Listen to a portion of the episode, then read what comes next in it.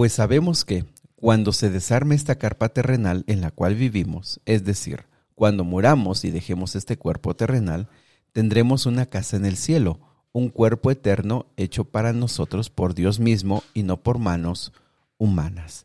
¿Te gustaría saber por qué Pablo tenía el deseo ya de estar ante Dios, ante la presencia de Dios? ¿Te gustaría saber también cómo Pablo nos presenta qué cosas tienen que suceder todavía antes de estar con Dios? Pero sobre todo, ¿te gustaría saber cómo compara Pablo el cuerpo terrenal y el cuerpo celestial? Bueno, quédate con nosotros, estudiemos juntos 2 de Corintios capítulo 5.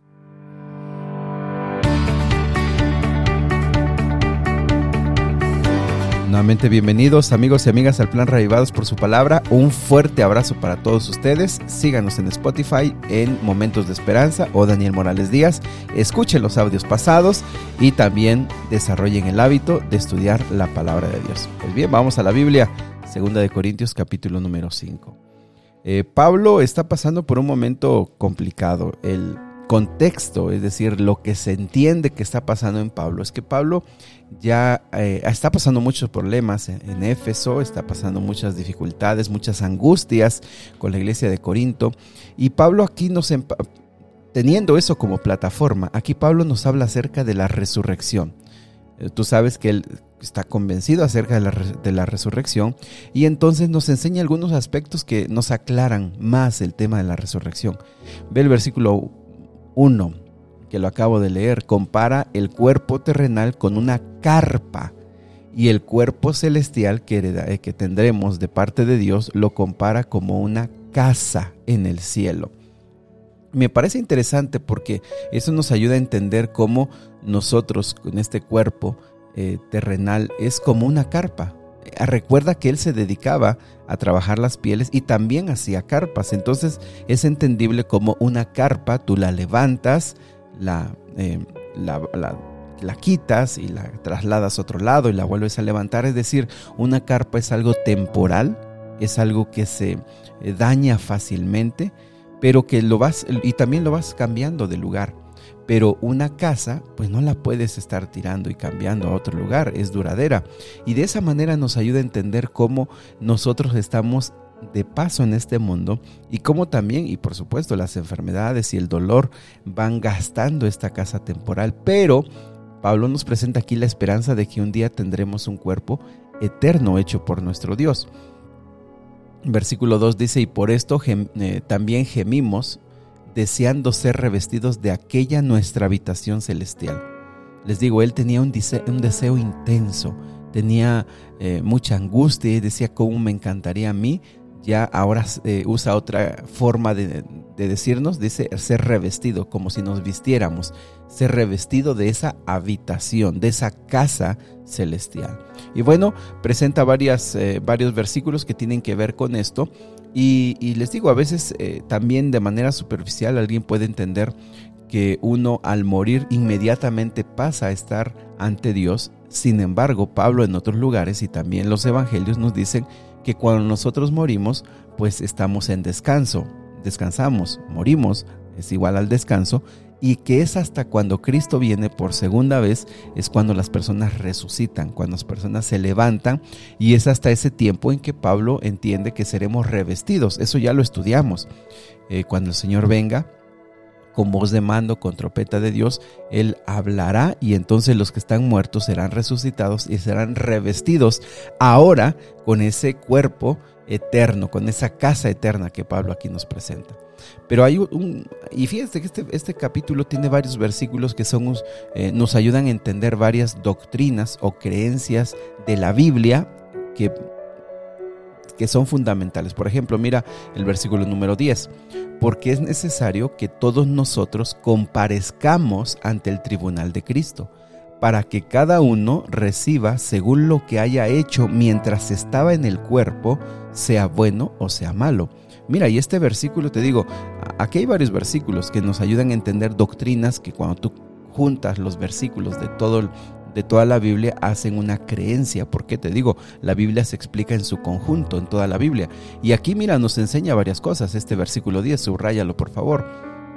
Lo primero es que dice que todos compareceremos ante el tribunal de, Cristo, es decir, habrá un juicio, hay un juicio.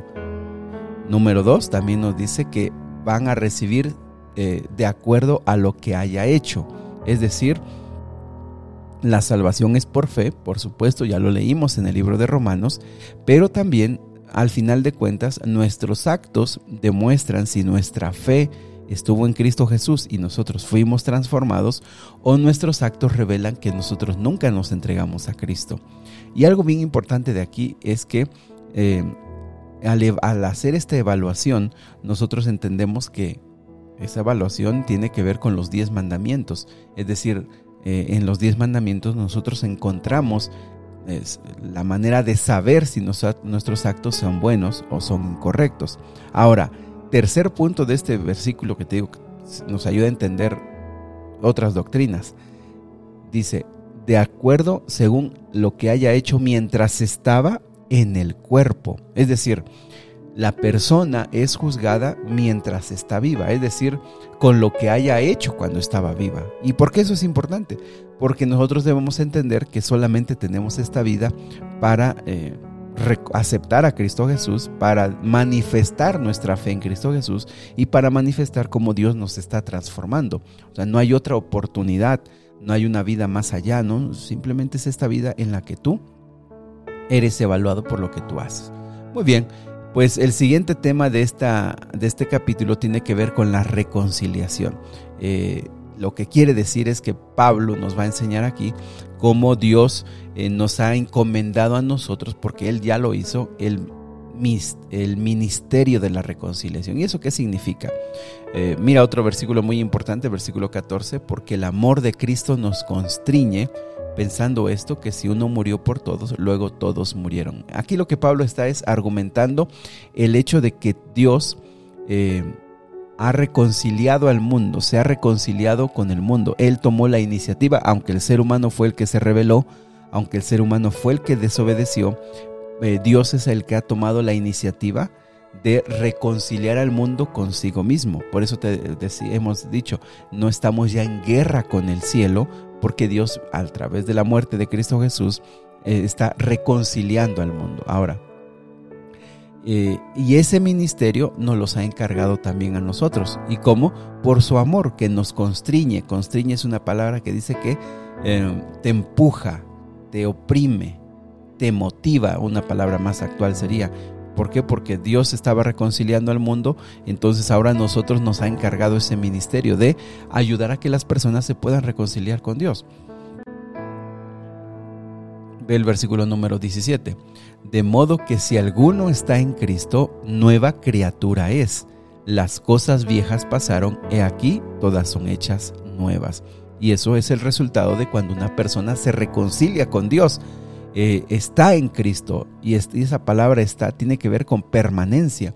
Si alguno permanece en Cristo, es una nueva criatura, es una nueva persona. Las cosas viejas pasaron, es decir, hay una evidencia. Cuando una persona se reconcilia con Dios, hay una evidencia de que lo viejo, aquello que practicaba antes, pues ya pasó y ahora está siendo transformado y todas las cosas son hechas nuevas.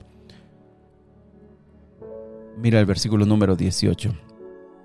Y todo esto proviene de Dios, quien nos reconcilió consigo mismo por Cristo y nos dio el ministerio de la reconciliación. Lo que está diciendo básicamente Pablo es, yo creo en la resurrección, creo que un día habrá juicio y porque sé todo esto, Dios, entiendo que Dios me ha hecho responsable, yo soy una persona, dice el versículo 20, un embajador, un representante de Cristo por el medio del cual Dios le habla al mundo para que el mundo que no conoce a Cristo pueda reconciliarse con Él, pueda estar en paz con Dios y entonces pueda, versículo 17, ser una nueva criatura. Ve el versículo, ahora el 19, que Dios estaba en Cristo reconciliando consigo al mundo, no tomándoles en cuenta a los hombres sus pecados, y nos encargó a nosotros la palabra de reconciliación. Te digo aquí otra vez resume, ¿quién reconcilió al mundo? la muerte de Cristo, su presencia en esta tierra, sus actos, su bondad, su carácter, todo lo que él hizo en este mundo ayudó al ser humano a entender que Dios quería estar en paz con el ser humano. Y ahora dice que ha encargado ese ministerio al ser humano, a los cristianos. Versículo 21. Así que somos embajadores en nombre de Cristo. ¿Qué es un embajador? Hoy lo podemos entender fácilmente. Es una persona que va en lugar del gobernador, del rey, del presidente, y él, él es el que va en lugar de y tiene varias eh, funciones y varios poderes, es decir, varias facultades que él puede tomar en nombre del que lo envió. Así que lo que aquí Pablo está diciendo es que nosotros cuando hemos aceptado a Cristo, ahora estamos aquí como embajadores, como representando, eh, hablando en nombre de Cristo Jesús. Y es tan así, dice, que así que también nosotros estamos ahora, así como Cristo vino a reconciliar el mundo, ahora dice, ahora ustedes son los que tienen que ayudar a que las personas se puedan reconciliar con Dios. Entonces somos, versículo 20, embajadores de Cristo, como si Dios rogase por medio de nosotros. Otras versiones dice, como si Dios hablase a través de nosotros, suplicando al ser humano. Versículo 20, os rogamos en nombre de Cristo, reconciliaos con Dios. Mira cómo usa estas expresiones que nosotros, eh, así como Dios está como rogando, está como suplicando Ahora también nosotros entendemos que de esa manera le hablamos a las personas que puedan entender que necesitan volver a Cristo Jesús. Y el último versículo que también es bien importante para otras doctrinas y creencias, al que no conoció pecado, ojo, Jesús, al que no conoció pecado, por nosotros lo hizo pecado, para que nosotros fuésemos hechos justicia de Dios en él. Sabes que este versículo es muy importante para entender el tema de la salvación en Romanos. ¿Por qué? Porque mira lo que dice Pablo. Jesús no conoció pecado, pero Dios lo tomó como pecador y por eso murió en la cruz, para que su vida perfecta eh, que él tuvo fuera tomada en cuenta para nosotros y por eso es que Jesús nos salva, porque la, la vida perfecta de Jesús, Jesús, Dios la toma como si nosotros la hubiéramos tenido. Pues bien amigos, me parece que es un, capítulo que tiene varias lecciones, pero eh, a veces Pablo las hila un poco mejor o Pablo las, las argumenta un poco mejor. No digo que la Biblia eh, tenga errores, sino que la parte humana de Pablo nos habló de varios temas a la vez y sin embargo nos deja clara, para mí, esta mañana me deja clara dos lecciones el anhelo de Pablo de estar ya con el Señor debido a tantos problemas que le estaba viviendo, nos enseña cómo dice Pablo, este cuerpo es temporal, es una carpa, yo ya quisiera estar con Cristo un día en esa morada eterna, en ese cuerpo que Él me dará. No quiere decir que en cuanto yo me muera voy a estar delante de Él, no, pero sí anhelo, anhelo yo ya estar con Cristo. Y me parece amigos que eso es un deseo que muchos podemos tener, también como Pablo, en tantos problemas, en tantas angustias, en tantas dificultades, en tantas injusticias, en tantas eh, dificultades que vivimos, creo que también nosotros como Pablo, muchos quisiéramos estar con Cristo y poder estar con Él para siempre. Sin embargo, Pablo nos dice, hey, hay un juicio antes de eso. Mientras vivas, tienes que evaluarte, entregar tu vida al Señor, porque habrá un juicio, de acuerdo a cómo tú hayas actuado mientras estés vivo. Pero también Pablo dice, Ojo, Dios, eh, Dios estaba reconciliando el mundo.